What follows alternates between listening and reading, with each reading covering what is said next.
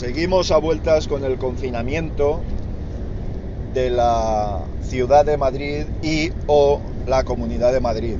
Digo y o porque evidentemente no es lo mismo los pueblos limítrofes que los pueblos más periféricos, ¿no?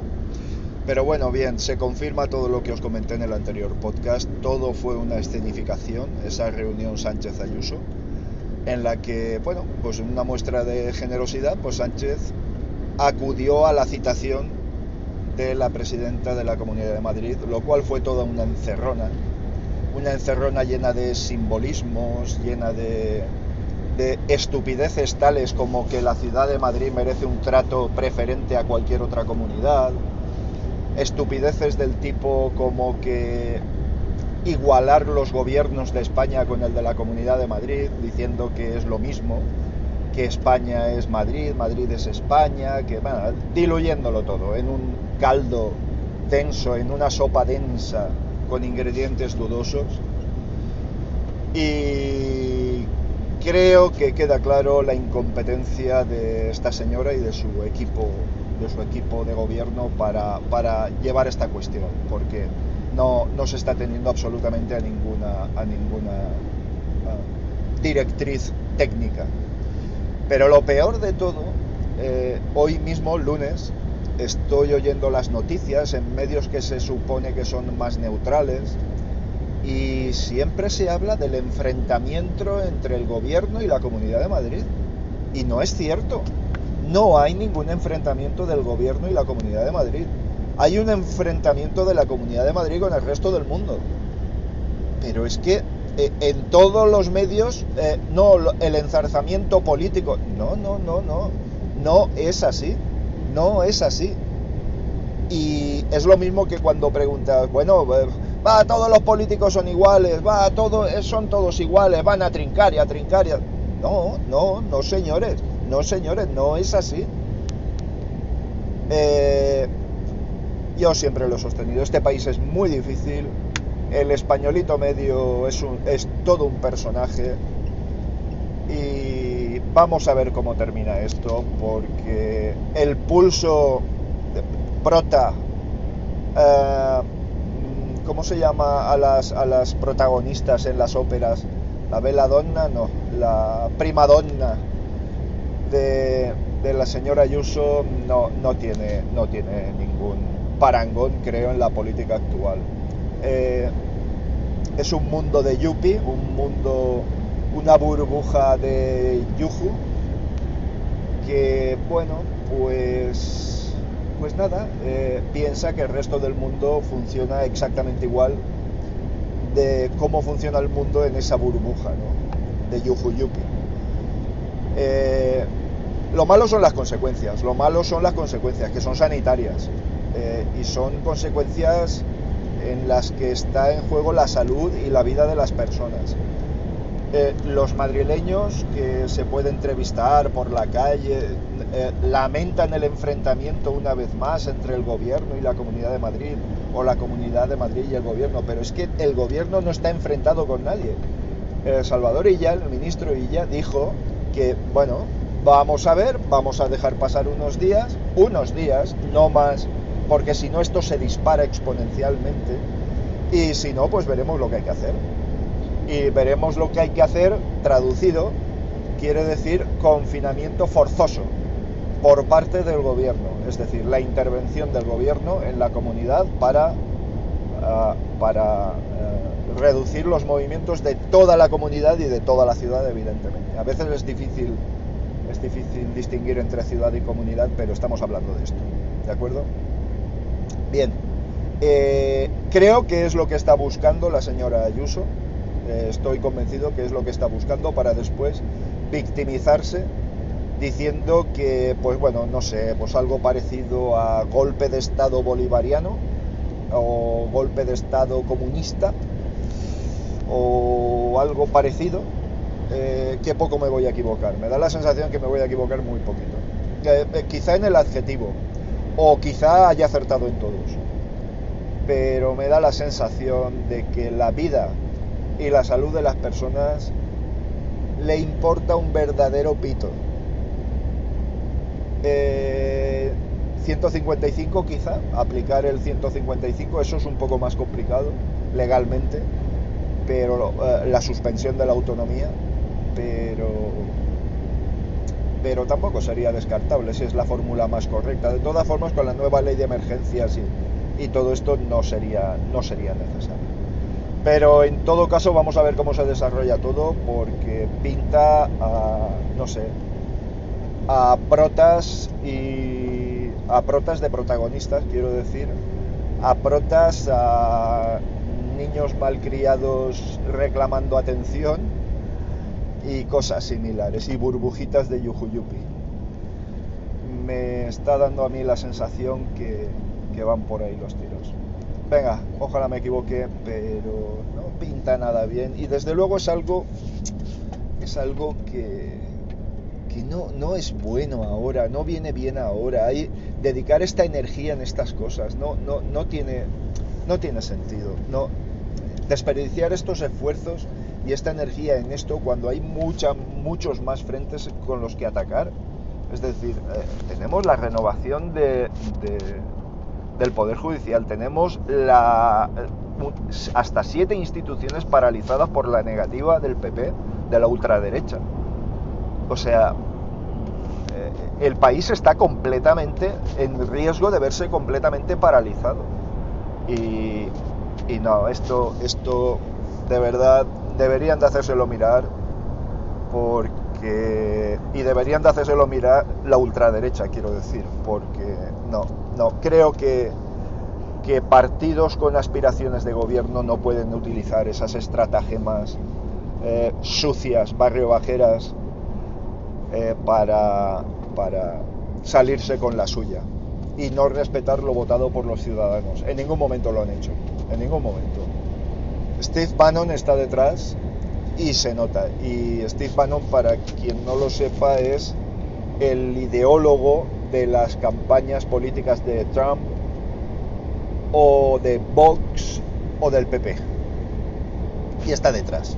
Y se basan en la, en la acusación descarnada, en no tener absolutamente ningún escrúpulo, en inhibirse de cualquier escrúpulo para atacar de manera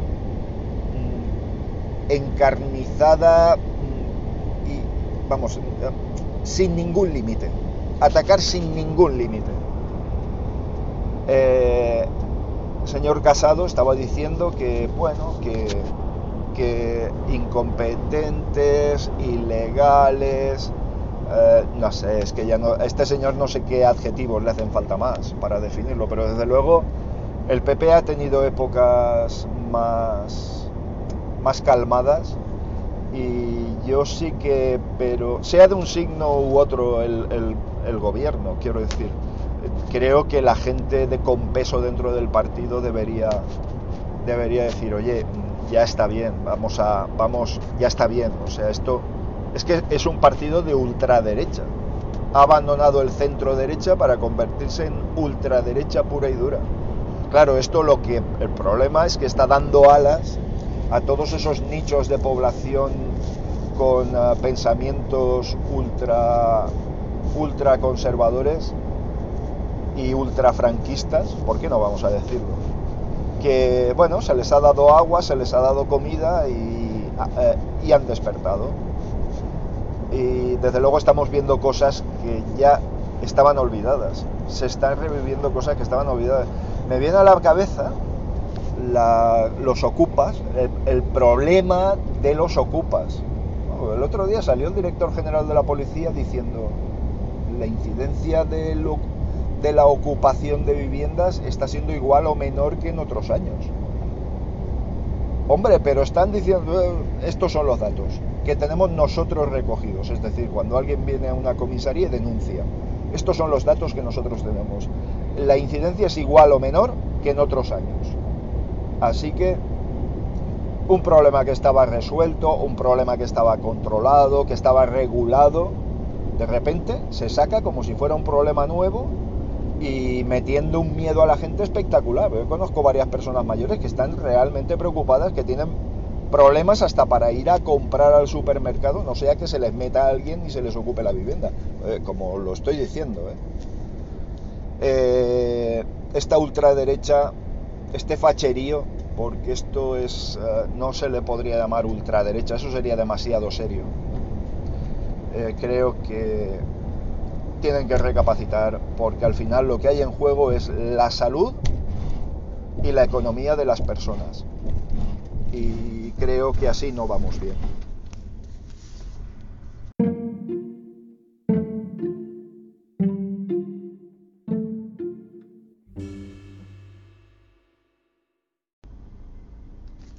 Estoy valorando la compra de unos auriculares porque fiel a mi filosofía de, aguantar el material hasta el final e intentar darle un uso lo más ah, fructífero posible, sin entrar en el consumismo de usar y tirar, pues mis August, ah, no recuerdo ya el nombre, son tan veteranos que no recuerdo el nombre, que me han dado un gran servicio y que aún ahora con remiendos por todos sitios me lo sigue dando y he de reconocer que ha sido un material extraordinario. a mí me sorprendió muchísimo. Augusta es una casa de origen británico que recientemente me metí en su web y ya parece que no existe. Pero que sus productos, obviamente fabricados en China y todo esto, pero que tenían una calidad interesante, muy, muy, muy interesante. Son inalámbricos, Bluetooth, eh, con unos graves fabulosos, con un sonido bastante, bastante bueno. A mí me sorprendió desde el principio. Y he estado muy contento con ellos, pero obviamente todo tiene una duración y todo tiene una vida. Y claro, esto no iba a ser una excepción, evidentemente. Entonces estoy valorando pues unos auriculares, estoy valorando, no estoy decidido, por unos auriculares de estudio. ¿Esto qué quiere decir? Pues estoy mm, contemplando la posibilidad de unos de estudio, no los típicos IFI, sino eh, ecualizados planos eh, y con unas características muy especiales. Juego con esa ventaja, que sé lo que quiero, ¿de acuerdo? Con lo que el rango de elección eh, se criba muchísimo. ¿Qué necesito? Necesito unos auriculares de estudio con, que tengan ecualización plana, que sean cómodos para llevarlos mucho tiempo encima, ¿qué más cosas? Que sean cerrados, es decir, que no emitan ruido al exterior, que no tengan comunicación con el exterior y que sean circunaurales. Con eso quiero decir que, eh, vamos a ver, que escondan completamente la oreja, que encierren completamente la oreja, ¿de acuerdo? Para evitar interferencia de sonidos exteriores. Bien, esas son mis necesidades. ¿Por qué quiero unos auriculares de estos?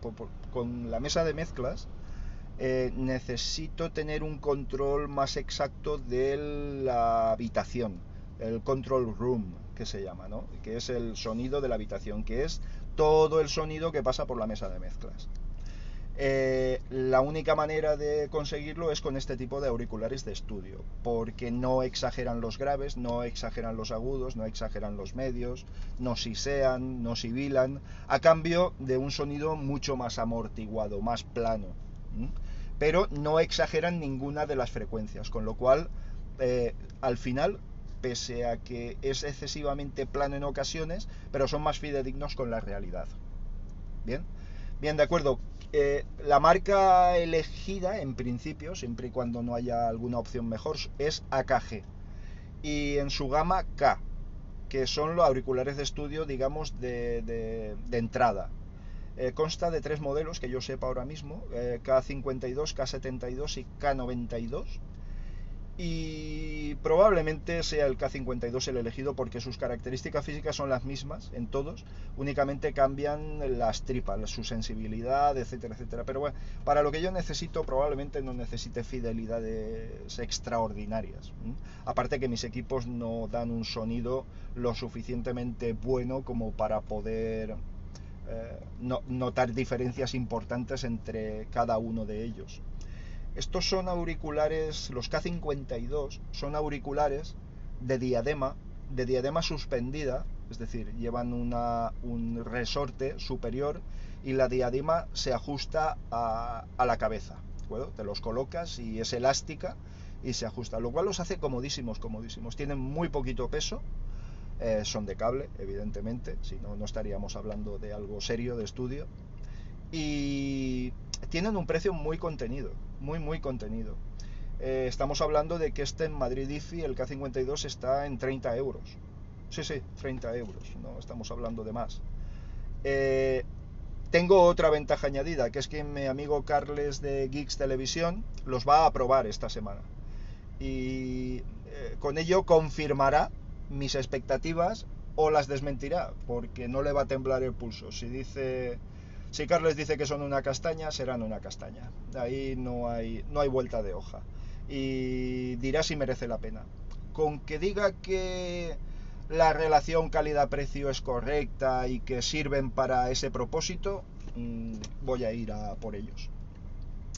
No sé la durabilidad que tendrán. Para mí eso es importante por cuestiones de sostenibilidad. No sé la durabilidad que tendrán, pero bueno, vamos a pensar que AKG es una buena marca y que, oye, salvo alguna vez que se le pueda ir la mano, no vamos a hablar de fiascos comerciales, eh, pienso. Así que ya os iré informando, pero lo que os digo, los prueba un buen conocedor del tema y tengo elegido la gama y la marca, mm, tengo ya mucho trabajo hecho, desde luego. Así que lo dicho, ya os iré diciendo, a ver cómo se desarrolla todo.